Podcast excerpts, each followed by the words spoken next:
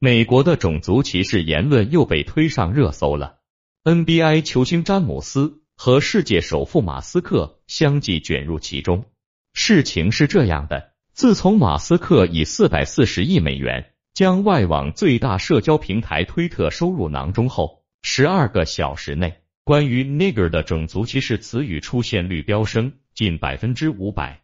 于是相关报道应景而出。例如这篇华盛顿邮报的报道就说了，这意味着马斯克接手推特后将对内容审核做出改变。NBA 球詹姆斯时是忍无可忍，公开发文怒怼马斯克是谁？我管你谁是推特老板！如果新闻报道是真的，我希望他手底下的人重视起来。真离谱，竟然有这么多人说仇恨言论是言论自由。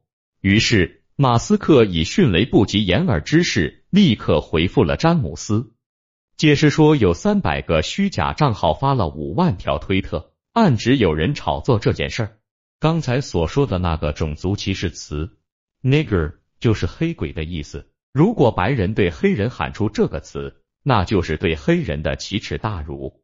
大张伟的单曲《阳光彩虹小白马》就是因为歌词中有大量的。我是内那个内内那个那个内内在国外火得一塌糊涂。当然，大张伟的歌词并没有种族歧视的意思，他口中的那个指那个，恰巧是英语中 nigger 的谐音。例如，英文中的笔是蜜蜂的意思，而中文的谐音却是必须的必。美国的种族歧视是我们难以想象的一种存在，它至今有三百多年的历史，黑人是受害最为严重。此前。美国黑人巨星威尔史密斯就曾在节目《On One》中公开讨论自己曾遭受的种族歧视。我是在李佐领导的费城里长大的，在那里，警察曾经常叫我黑鬼。当警察出现时，白人孩子都很高兴。相反，当我看到警察路过时，我会非常紧张。不是那样长大的人无法理解生活那种感受的。面对多年前发生的事。史密斯依然能够清晰的回忆起当时的心境，可见美国严重的种族歧视对于他幼小的童年造成了无可比拟的伤害。而身为白人，同样也不能幸免于难。但凡哪个白人和黑人走得过于密切，都会受到其他白人的威胁。美国著名体操运动员苏尼萨里获得奥运冠军后，便在推特上公开自己与杰林史密斯的恋情。但是等来的却不是祝福，而是种族歧视的攻击。有人说她和黑人男友约会是可耻的，苏尼萨只能反驳：平等的权利在哪里？怎么可以有人如此残忍？他们阻止他爱一个黑人。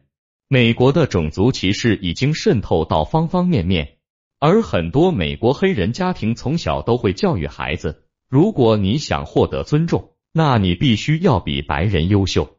以至于像碧昂斯这样的黑人女唱作人成名，也必然遵循这样一个规律。这个规律会从小被教育到大。作为一个黑人，若想生存在一个由白人支配的世界，必须要比白人优秀十倍。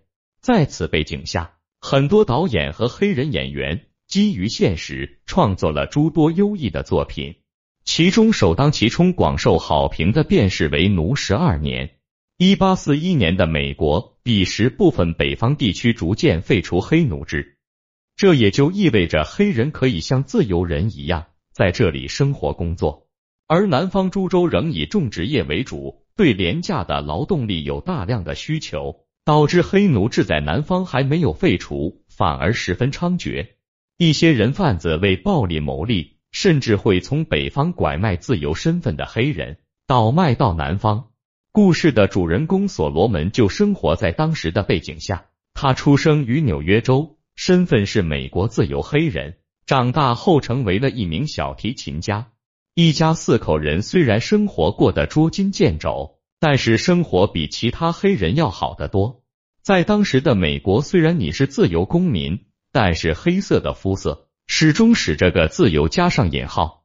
一次演出结束后，喝得烂醉的所罗门被人陷害。趁机卖给了人贩子，后知后觉的他，当他醒来后才知道他被骗了。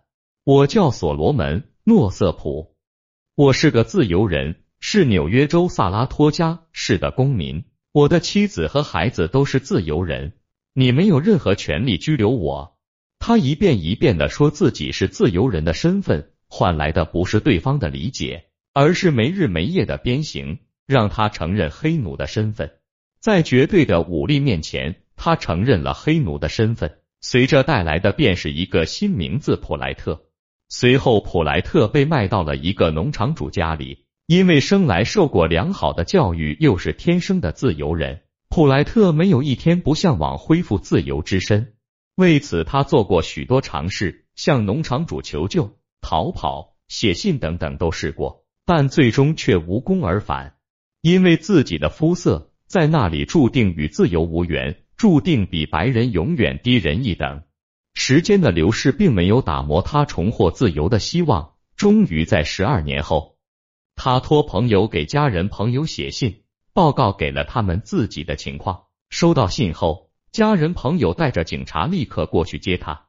在他踏上马车扬长而去时，也意味着十二年的隐忍终于让他重获自由。他也终于和家人团聚。影片到这里就结束，但是故事还在继续。这部由真人真事改编而成的电影，原型所罗门在重获自由后，一直致力于反抗奴隶制度。受他的鼓舞下，越来越多被压抑的黑人参加到这一斗争中。随着南北战争的结束，长达多个世纪的黑人奴隶制度终于废除，而黑人从此也站起来了。影片一经播出，便斩获了奥斯卡奖，在美国当地广受好评。这也不由得让人联想到美国又一与之大庭相径的影视剧根，而这部四十多年前的影视剧，即使现在看来都不会觉得过时。故事从一七五零年开始，以一个从非洲被抓到北美大陆来做奴隶的不满十七岁的年轻人的遭遇为主线，穿回到那个殖民时代。这个黑人小伙原名为昆塔肯特。可能很多人对这部电视剧最大的印象就是他被他的主人吊起来抽打，逼他承认他的新名字托比的那个场景了。当后背被打得皮开肉绽、无力忍受的昆塔肯特也终于承认自己叫托比，但是武力的压迫并不能说使他屈服，他一遍又一遍的逃跑，一遍又一遍的被追回、被毒打，一直轮回。武力的威慑一直没有使肯特屈服，直到他和女仆生下一个女婴才罢休，因为他把自由的种子寄托在孩子身上。女孩取名凯斯，她从小就受到父亲谆谆教诲，一直把自由挂在嘴边。但残酷的是，他们所做的事只不过是杯水车薪，因为根深蒂固的思想，他们的结局从一出生就已经注定。随着凯斯的长大。农场主把他卖给了另一个白人，在那里他生下了一个男婴，取名乔治。长大后，乔治也深知自己的结局，知道唯有获取更多的金钱，才能让自己摆脱困境。为此，他想通过赚钱为自己和母亲赎身，所以他努力工作。但是他所做的一切，也都只能成为主人的未知利用的把柄。在一次斗鸡中。农场主更是许诺斗鸡成功便让他恢复自由之身。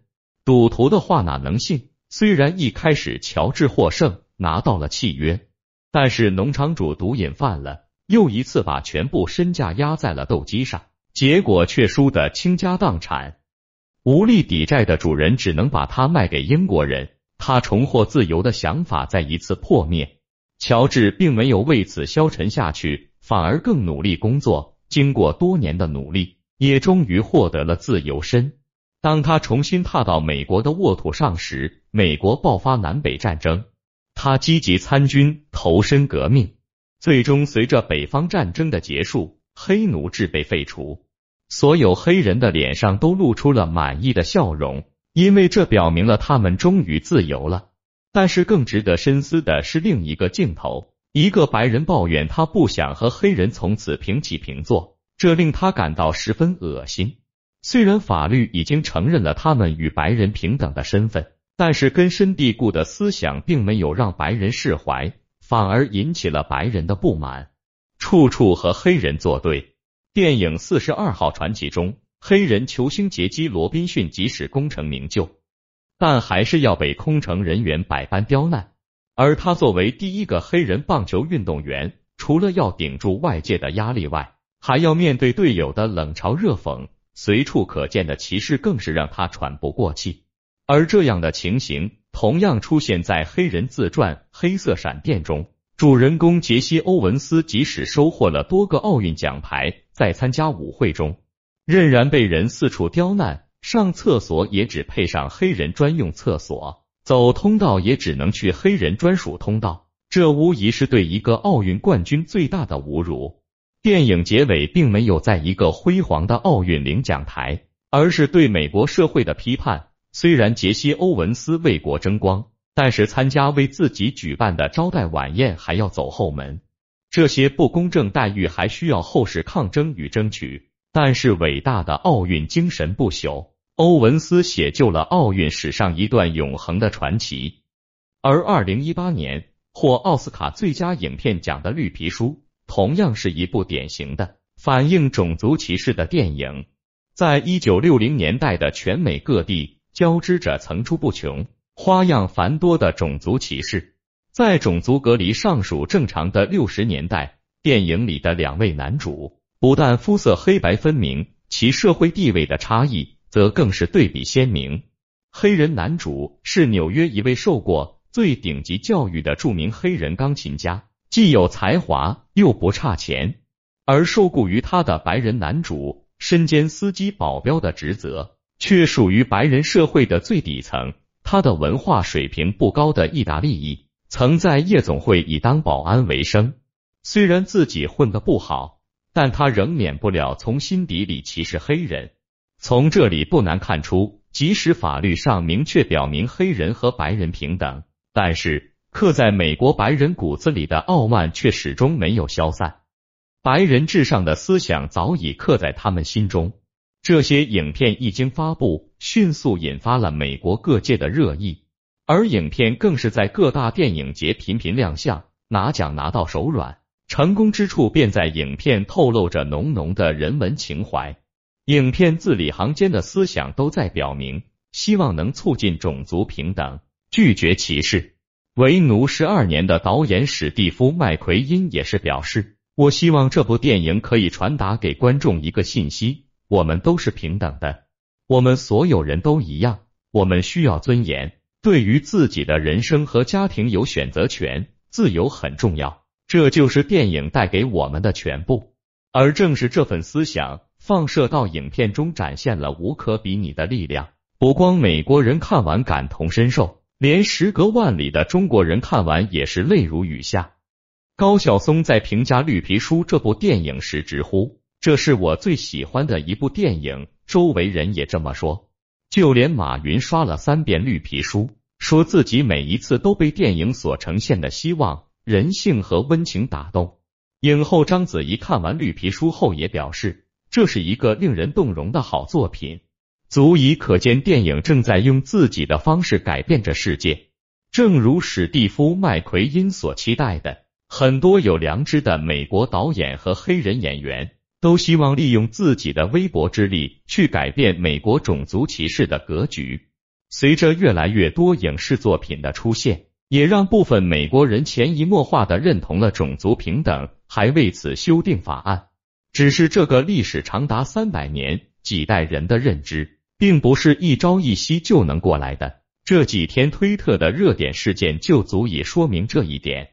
不过，从之前的黑奴到如今的 nigger 侮辱词，也在说明很多人的努力没有白费。种族歧视是无耻的，白人没有理由因为肤色上的差别就高人一等。这个世界讲究人人平等、和平共处，只有团结起来，不戴上有色眼镜看世界，这个世界才会向着美好的那一面不断发展。